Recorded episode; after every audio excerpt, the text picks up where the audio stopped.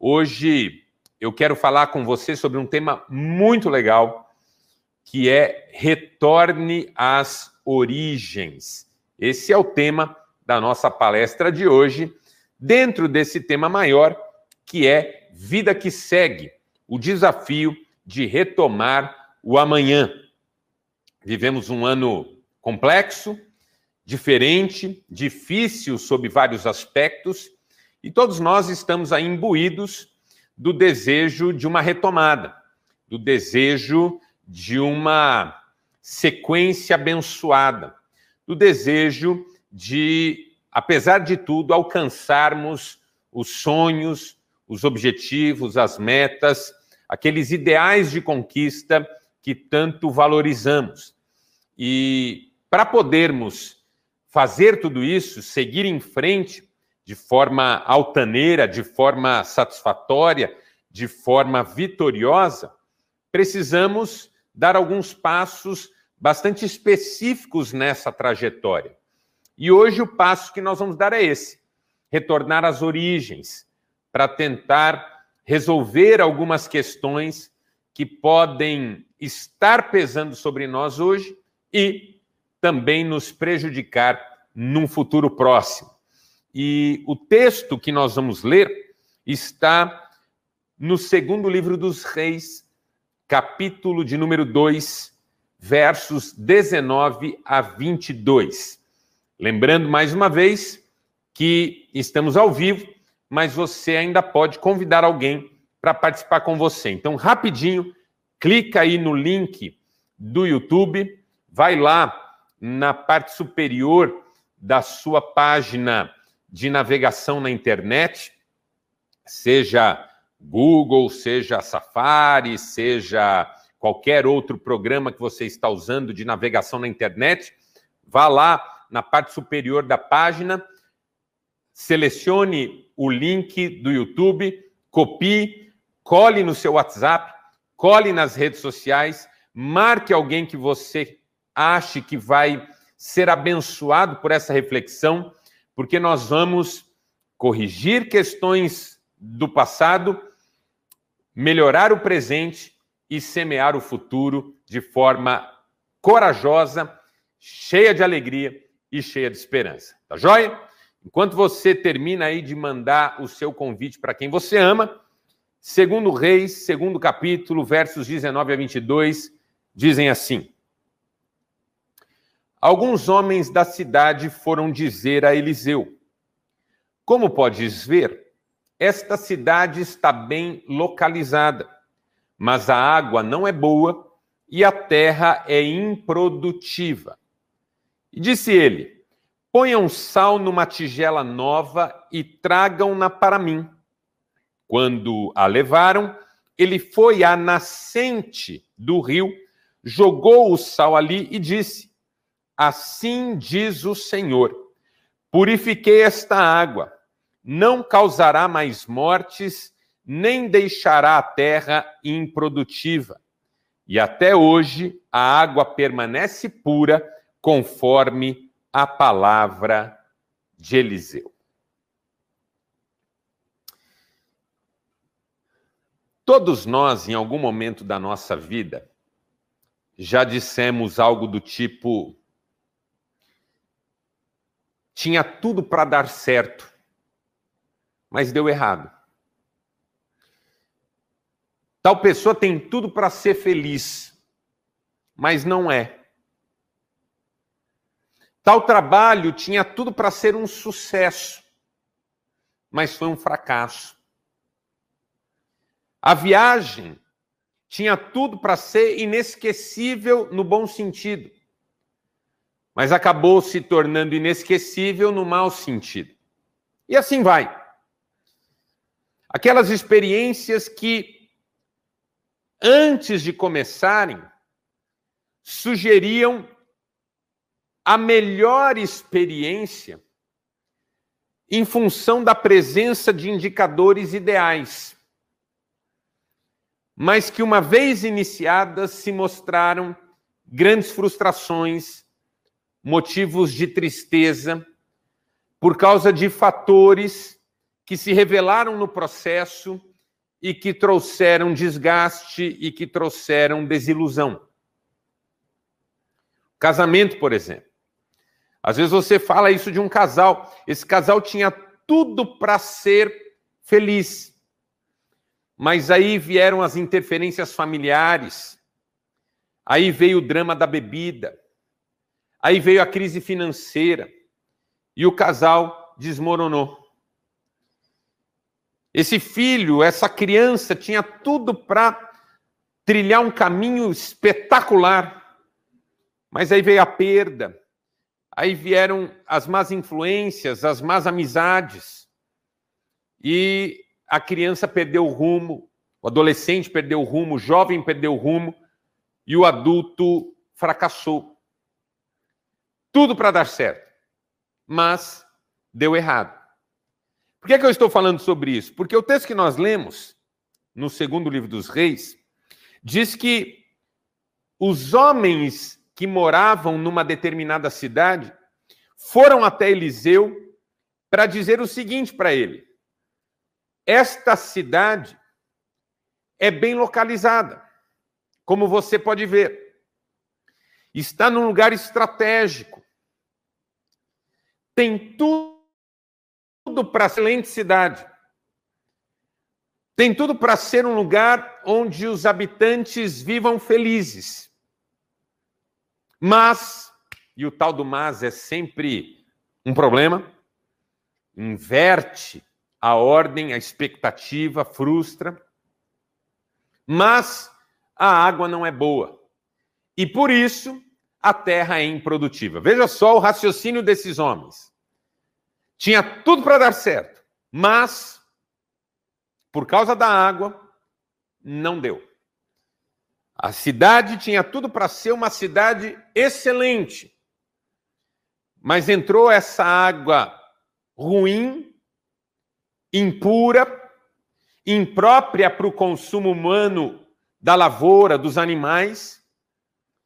E aí a cidade que tinha tudo para ser uma bênção, tinha tudo para ser maravilhosa, se tornou uma cidade difícil, problemática, por causa da terra improdutiva. A água não é boa, não dá para beber, a água não é boa, não dá para servir para o gado, a água não é boa, não dá para cuidar da lavoura com ela, ou seja, a terra é improdutiva porque a água não é boa. Então, o que os homens da cidade estavam dizendo para Eliseu é o seguinte: nós tínhamos tudo para viver uma vida maravilhosa aqui. Mas isso não está sendo possível em função de uma água que se tornou imprópria. Então, o que eu quero dizer para você nessa nossa reflexão juntos é que esse texto funciona como uma metáfora da vida.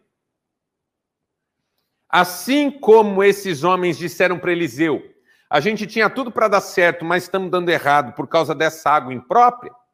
Às vezes na vida a gente diz isso. A gente tinha tudo para dar certo, mas deu errado por causa desses fatores que entraram no caminho e acabaram fazendo a diferença para pior. Assim como aqueles homens se ressentiam por causa da água imprópria, em razão dela impedir o projeto de uma vivência plena naquele lugar, muitos de nós nos ressentimos em razão desses fatores que entraram na nossa vida e nos impediram também de viver aquilo que nós tanto desejávamos e tanto ansiávamos. E aí, quando esses homens trazem a questão para Eliseu, o que Eliseu faz com a questão também se torna para nós uma metáfora de como nós devemos tratar a questão da nossa vida. Veja, os homens tinham um mas aqui. A cidade é boa, mas a água é ruim e por isso tudo deu errado. Nós também temos um mas na nossa vida, tudo para sermos felizes, tudo para sermos uma bênção, tudo para vivermos o melhor. Mas por causa desse ou daquele fator, disso ou daquilo, tudo deu errado. Eliseu toma aquela queixa e toma algumas atitudes, algumas decisões, alguns procedimentos, dá alguns passos que nos ajudam a pensar os passos que nós também devemos dar para lidar com isso. Porque o que Eliseu fez resolveu o problema daquela cidade, resolveu o problema daqueles homens. Eles tinham tudo para dar certo, mas não estavam dando certo por causa daquelas águas. Eliseu resolveu o problema daquelas águas e aquela cidade passou a dar certo. Nós temos tudo para dar certo, mas por causa de alguns fatores estamos dando errado. Se fizermos em relação aos nossos fatores o que Eliseu fez em relação àquela água, vamos dar certo. Vamos seguir a vida. Vamos retomar o amanhã. Vamos experimentar aquilo que até agora não temos conseguido experimentar. O que, que Eliseu fez? Essa é a pergunta. Que nós também podemos fazer.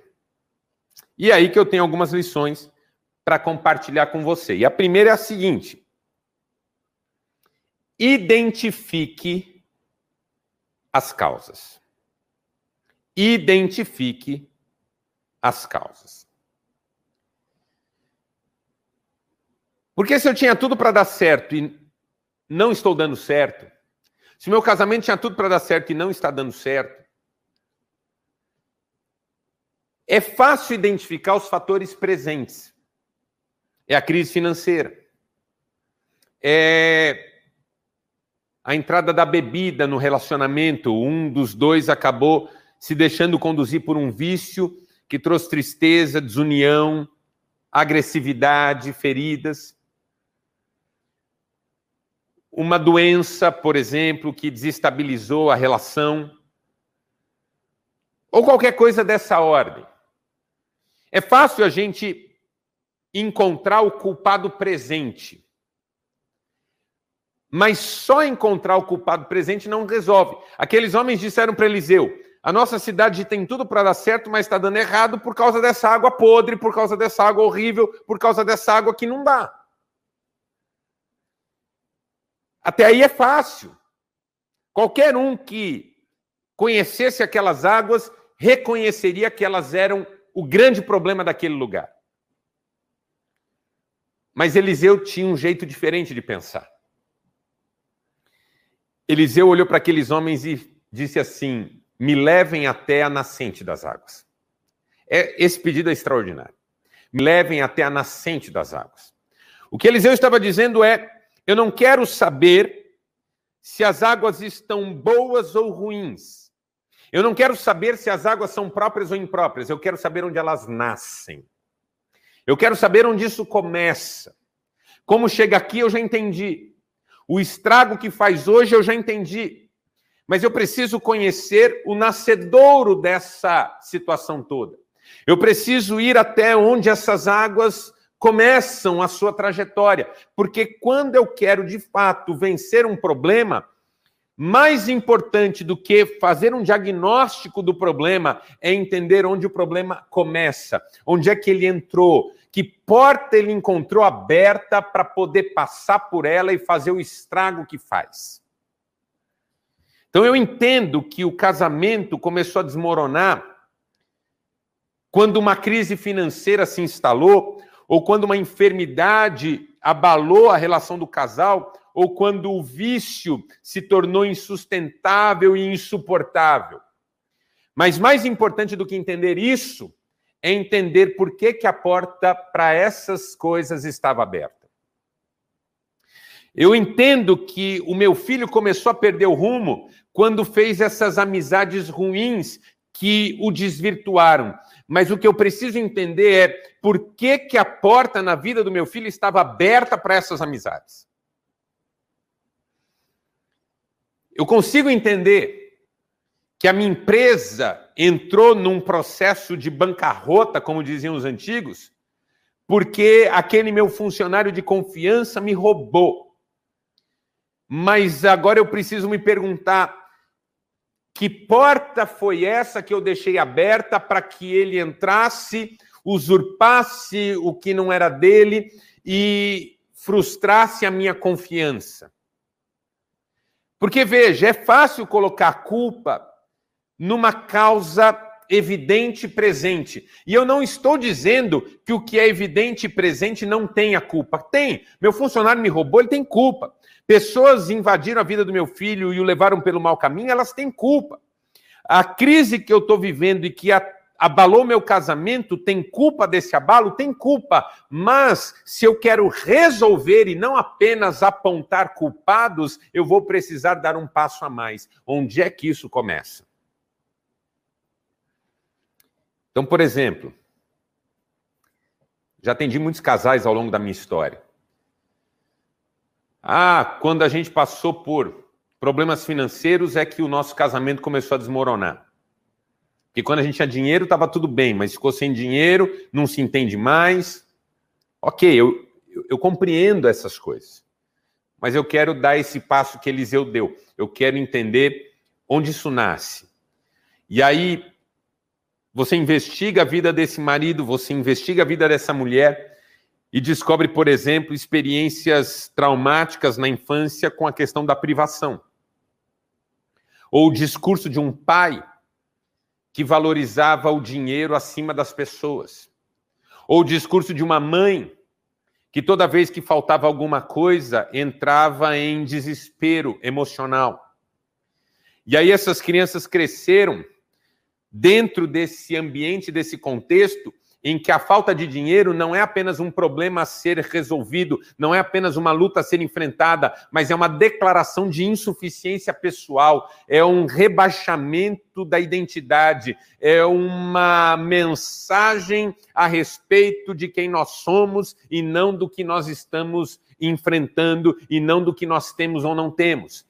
E aí, quando a crise financeira chega para esses adultos que cresceram nesse contexto, eles não sabem lidar com isso com maturidade.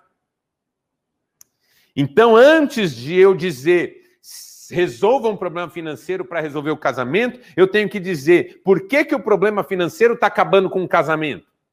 Será que não tem a ver com essa origem? Será que não tem a ver com esse nascedouro? Será que não tem a ver com isso que aconteceu lá atrás? Será que não há uma causa para isso? Quando Eliseu diz, me levem à nascente do rio, ele está dizendo, não dá para tratar do rio quando o rio já está caudaloso, quando o rio já está imenso, quando o rio já está prejudicado e as águas já estão impróprias. É preciso ir até onde o rio nasce, corrigir o nascedouro, corrigir a origem, para que da correção na origem o processo se desencadeie e cure as demais etapas desse rio. O mesmo vale para a nossa história. Quando eu volto lá atrás, no meu passado, encontro esse ponto traumático, esse desencadeamento de um hábito emocional que me faz mal hoje, tantos anos depois, décadas depois, e ressignifico esse lugar, essa história, essa origem. A partir dessa ressignificação, todo o meu caminho, toda a minha história vai sendo revista e ressignificada. E aí o meu presente ganha novos contornos, novos coloridos, novas perspectivas, uma nova postura, uma nova atuação. Tudo bem, eu posso dizer que a culpa do meu casamento está ruim é da minha mulher. Mas eu também posso buscar a origem desse nosso desgaste. Não na primeira briga nossa, mas por que, que o que ela faz me afeta tanto? E por que, que eu continuo afetando tanto a vida dela, como parece que tem afetado? Se a gente entra num processo de amadurecimento, de conversa mais franca, de buscar ajuda, quem sabe, as curas começam a acontecer. Não é por acaso que uma pessoa que se livra de um relacionamento ruim porque atribui a culpa ao outro, não demora nada, já está envolvido em outro relacionamento ruim e culpando essa nova pessoa dos mesmos problemas, das mesmas coisas de que ela acusava a pessoa anterior. Identifique as causas significa Faça uma revisão da sua história, da sua trajetória, da sua vida. Encontre esses pontos de desconexão, onde alguma coisa acabou se quebrando. faça uma ressignificação, perceba ali o amor de Deus, perceba ali o quanto você, apesar de tudo, cresceu e venceu. E aí você vai perceber que tudo mais vai ganhando uma nova maneira de ser encarada. E aí a gente tem o início de uma restauração. O que, que adiantaria Eliseu tentar corrigir o rio do meio do rio para frente? Nada. Tem que ir na origem. Isso é uma metáfora para nós, de como nós precisamos buscar as origens dos nossos transtornos, dos nossos desequilíbrios, das nossas repetições. Porque a verdade é que a maioria de nós vive a vida repetindo aquilo que nos angustia e nos causa sofrimento. Identifique as causas. Essa é a primeira lição que Eliseu nos ensina. A segunda lição é ressignifique as experiências. Recompreenda. Reloque rearquive. O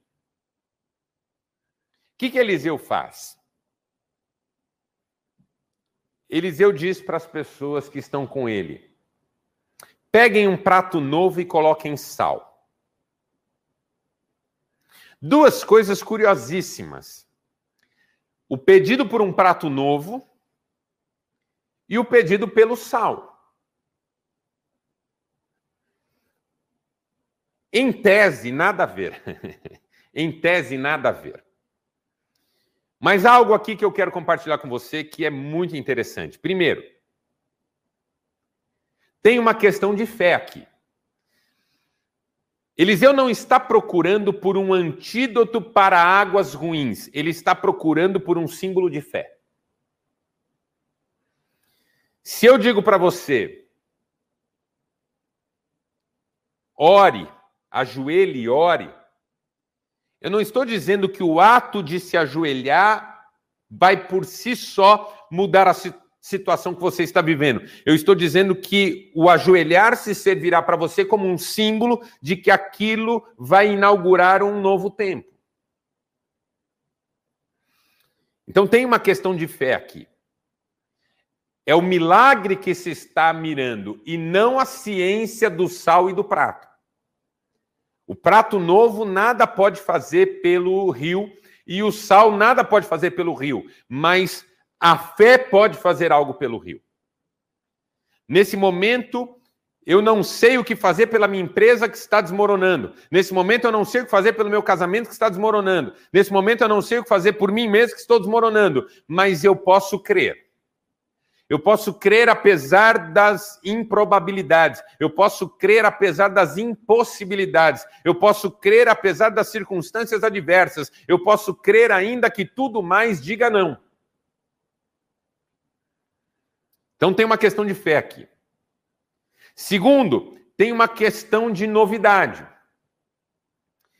Porque quando o Eliseu diz: "Me traga um prato novo", ele está dando uma lição para aquelas pessoas que consiste no seguinte: tem hora que para resolver um problema a gente precisa colocar alguma coisa nova em cena. Porque o velho, enfim, leva para o mesmo lugar sempre. Então tem uma coisa nova aqui, eu preciso de um prato novo. Já que nós vamos buscar uma saída ela tem que ser nova, porque as velhas tentativas vão dar sempre nos mesmos lugares. E a terceira questão aqui é a questão do modo como cada um vai enxergar o rio a partir daquela atuação de Eliseu. Porque veja, Eliseu era um profeta de Deus. Eliseu era um representante do próprio Deus, porque ele era escolhido por Deus e vinha sendo usado por Deus para vários milagres diferentes em vários momentos diferentes. Então, quando aqueles homens obedecem o que Eliseu está mandando, ao mesmo tempo eles estão criando expectativa. E assim, ó, toda vez que eu entendo que Deus está atuando em alguma coisa, eu já passo a enxergar isso de um modo diferente. É isso que eu quero dizer. Então você tem um elemento fé no sentido de entregar a questão a Deus. Você tem o um elemento novidade no sentido de mudar a postura e de mudar a ação, a atuação. Escolher novas ferramentas, novas estratégias, novos procedimentos, novas condutas. Mas também você tem o elemento simbólico da expectativa, do marco. A partir de agora eu vou olhar isso de um jeito diferente. A partir de agora eu creio que tudo será diferente. Isso é uma ressignificação. O rio ainda é o mesmo, mas por causa daquele gesto, eu já vejo o rio de um modo diferente. Ressignificar é ser capaz de olhar a mesma coisa e dar a ela um outro sentido, um outro significado. Então, vou dar alguns exemplos. Eu sempre enxerguei a separação dos meus pais, não estou falando de mim, porque os meus pais não se separaram, mas estou criando uma situação hipotética e que muita gente conhece bem. Eu sempre enxerguei a separação dos meus pais como a razão dos meus traumas e das minhas infelicidades.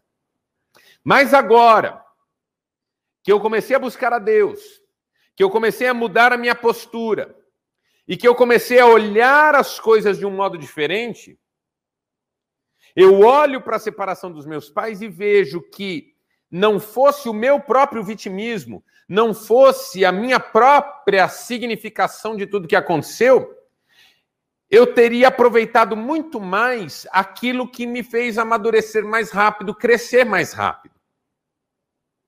Por exemplo, uma vez eu atendi um jovem que se queixava muito de um pai ausente, que abandonou o lar muito cedo, quando esse jovem era muito criança.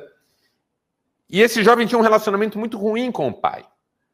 E ele acusava o pai de seus transtornos emocionais. Aí eu disse para ele assim: Mas você não consegue enxergar que a ausência do seu pai desencadeou em você também um crescimento intelectual, porque você teve que se tornar muito mais reflexivo, muito mais atento às verdades e realidades da vida. Você não consegue perceber que essa ausência do seu pai fez com que você elegesse referenciais que se tornaram até mais importantes do que o referencial que o seu pai significava. Você não consegue enxergar isso, isso, isso. E à medida que eu ia falando, ele dizia: Eu nunca consegui ver isso. E agora você falando, eu estou enxergando. E meu Deus, como eu fui ingrato, como eu fui infantil. E aquilo foi uma ressignificação. Olhar para a mesma coisa com outros olhos. Mudar a gaveta.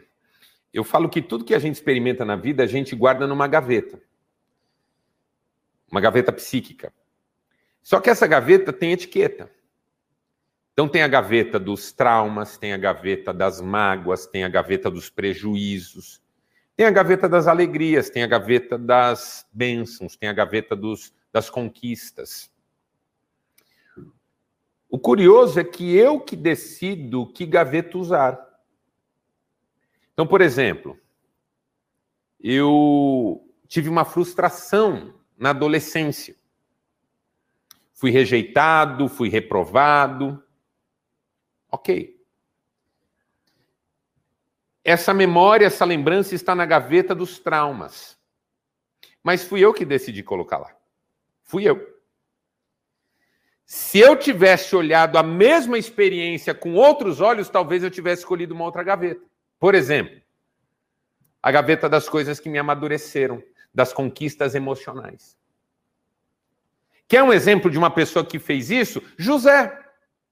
José olhou para a mesma experiência de ter sido vendido pelos irmãos lá na adolescência e a ressignificou. E aí ele diz para os irmãos: Não foram vocês que me mandaram para cá, foi Deus que me enviou adiante de vocês para preservar a terra e trazer para toda a humanidade um grande livramento. Isso é ressignificar. José viu assim quando foi vendido? Não.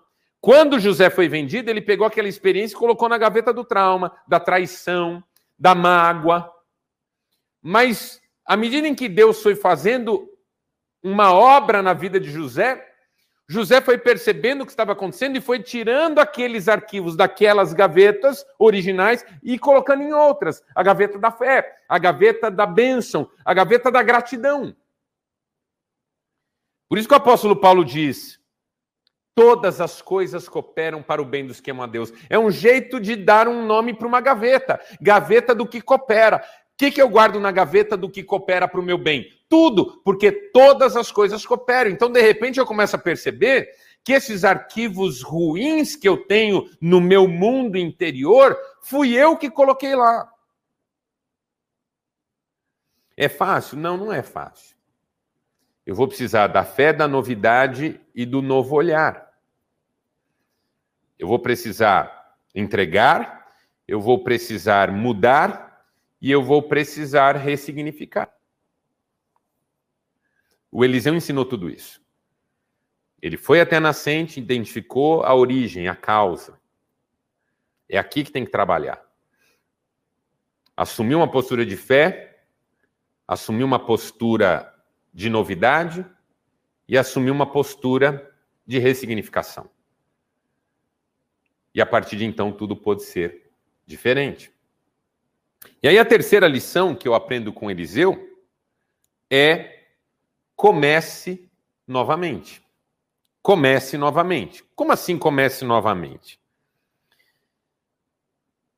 A partir do momento em que Eliseu foi até a nascente e atuou em relação à nascente, ele deu um novo tempo para o rio correr. Ele ele zerou o cronômetro. Mas deixa eu deixa eu refletir sobre isso com você.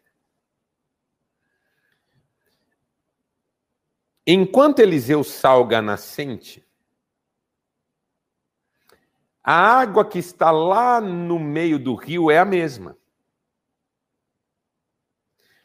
que é que vai precisar acontecer? Essas novas águas vão precisar ganhar esse rio. Entendeu? Essas novas águas vão precisar ganhar esse rio. Eu morei muitos anos em São Paulo, capital, e trabalhei é, durante um período numa agência do Banco do Brasil, no CEAGESP, que era que é aquele centro de entrepostos e armazéns frutas, verduras, legumes. E aquela região ali tinha dois grandes problemas. Um problema era o lixão que havia naquela época, que cheirava muito mal, obviamente, principalmente em dias muito quentes. E o segundo era o rio, o rio Pinheiros, que também exalava, por causa da sujeira, da poluição, um cheiro muito ruim. O rio Tietê ficava mais longe, mas também um rio que muitas vezes cheirava muito mal. E quando se começou a falar sobre o desafio de despoluir os rios, duas coisas se sabia. Primeiro, que tinha que haver um tratamento, uma mudança naquelas águas. E segundo, que precisava haver uma contenção no processo de despejo de agentes poluentes nas águas do rio. Então, não é só purificar o rio, mas é também fazer cessar aquilo que polui o rio. Quando Eliseu salga a nascente do rio, ele está dizendo: a partir de agora, essas águas vão correr, e com o tempo, todo o rio vai se tornar puro. Desde que nós não continuemos poluindo. Então, tem duas coisas aqui. Primeira, que começar de novo não significa colher o fruto da semente que eu acabei de lançar. Eu acabei de plantar a minha semente de maçã. Eu não vou comer maçã hoje. Não dessa semente que eu acabei de lançar. Eu acabei de plantar um pé de manga. Eu não vou comer manga hoje, não desse pé que eu acabei de plantar. Eu acabei de salgar a, as águas do rio onde elas nascem, mas quem está tentando beber água do meio do rio para frente não vai beber água pura agora. Ou seja, onde eu quero chegar com essa história? Você vai dar passos de fé, de novidade, de ressignificação na sua vida, mas não ache que tudo vai ficar espetacular hoje. Aqui o que eu quero dizer para você é: precisa paciência, precisa esperança, precisa semear e aguardar o dia de colher. Como na parábola de Jesus, o semeador semeou, ele foi dormir, ele acordou, ele foi dormir, ele acordou. E a terra foi fazendo a semente germinar, e a semente então germinou e cresceu e deu fruto. Mas é um processo, não é de hoje para amanhã, não é de ontem para hoje, não é do dia para a noite, não é da noite para o dia, não é no instante seguinte. Ah, Marcelo, você falou para eu falar uma palavra boa para minha mulher, eu fui lá todo cheio de vontade, falei e ela me tratou mal, não mudou nada. Amigo, você tentou colher o fruto de uma semente que você acabou de lançar.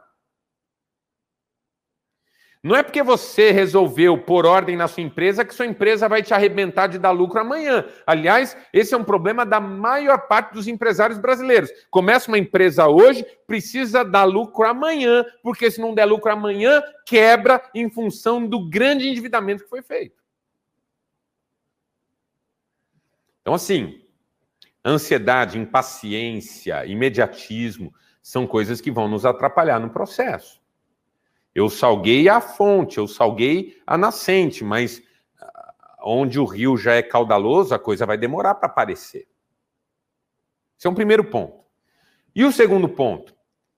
Eu tenho que fechar os dutos de despejo poluente. Porque assim, ó, tudo bem, eu ressignifiquei aquela minha experiência passada. Mas agora eu vou começar a fechar essas portas que fazem com que as dores daquela experiência passada continuem se, se impondo na vida aqui, na vida agora. Eu vou dar um exemplo. Eu entendi a lacuna emocional que me trouxe essa abertura para más influências na minha vida. Entendi, ressignifiquei, e percebi que eu posso ser livre das más influências, mas agora eu vou começar a fechar as portas das más influências. Eu vou começar a estancar os processos poluentes para poder substituí-lo por processos de ainda maior purificação. Então, por exemplo, entendi de onde vem a minha questão com a, com a crise financeira que eu e minha mulher vivendo. Ressignifiquei isso. Tirou uma parte enorme do peso que eu carregava. Mas agora eu vou chamar minha mulher e falar assim: nós precisamos começar também a tratar isso com mais seriedade. Vamos nos adequar ao nosso orçamento real, vamos tirar da nossa vida supérfluos, vamos eliminar ostentações, vamos gerir o que Deus nos tem dado agora com mais sabedoria e fidelidade. Aí eu fecho esses dutos poluentes, de despejo poluente nessas águas que correm. Porque na minha vida não são só os traumas antigos que me tumultuam, as escolhas mal feitas hoje também me tumultuam. Então é um equilíbrio entre ressignificar o passado, mas também limpar o terreno no presente. Porque aí eu vou ter muito mais sucesso na empreitada. Então, assim, qual que é a proposta que eu quero fazer para você hoje? Sare a sua história em todos os aspectos, passado, presente e futuro. Sare a sua história em todos os aspectos, passado, presente e futuro. Como é que eu saro a minha história passada? Ressignificando as causas das minhas angústias. Como é que eu saro a minha história presente, estancando esses dutos de poluição e aguardando os efeitos dos processos e dos procedimentos que eu acabo de desencadear. E como é que eu saro a minha história futura? Seguindo em frente, com a certeza de que, resolvendo o passado e resolvendo o presente, o futuro será maravilhoso. Porque tudo que o homem semear, isso também ceifará. É promessa. É promessa. Como é que eu sei que a minha lavoura vai ser linda? De um lado, eu cuido da terra. De outro lado, eu faço um plantio adequado. E finalmente, eu confio que Deus vai dar a chuva no tempo certo, vai evitar as pragas e, os, e as intempéries que destroem e vai me abençoar porque prometeu. Então é passado, presente e futuro, na perspectiva da fé, do novo e do significado. Tem tudo para dar certo, mas não está dando. Encontre a causa, ressignifique experiências, comece de novo. E tudo vai se ajeitar. Que Deus te abençoe. Em nome de Jesus. Vamos fazer uma oração? Pai, obrigado por esse momento de reflexão na palavra. Essa história tão simbólica, tão bonita e tão inspiradora para nós.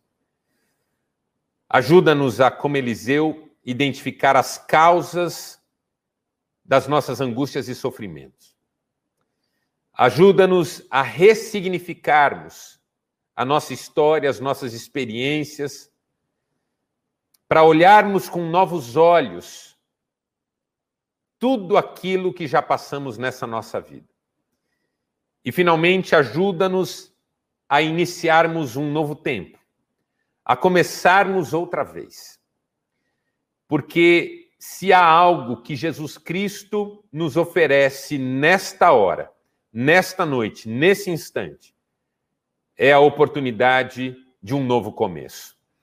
Como diz a tua palavra, se alguém está em Cristo, é nova criatura. As coisas antigas passaram, tudo se fez novo. É a nossa oração, em nome de Jesus. Amém. Amém, pessoal? Valeu, Deus abençoe você.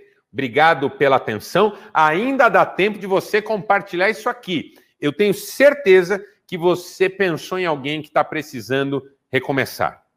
Você pensou em alguém que você sabe que precisa se acertar com alguma coisa lá de trás.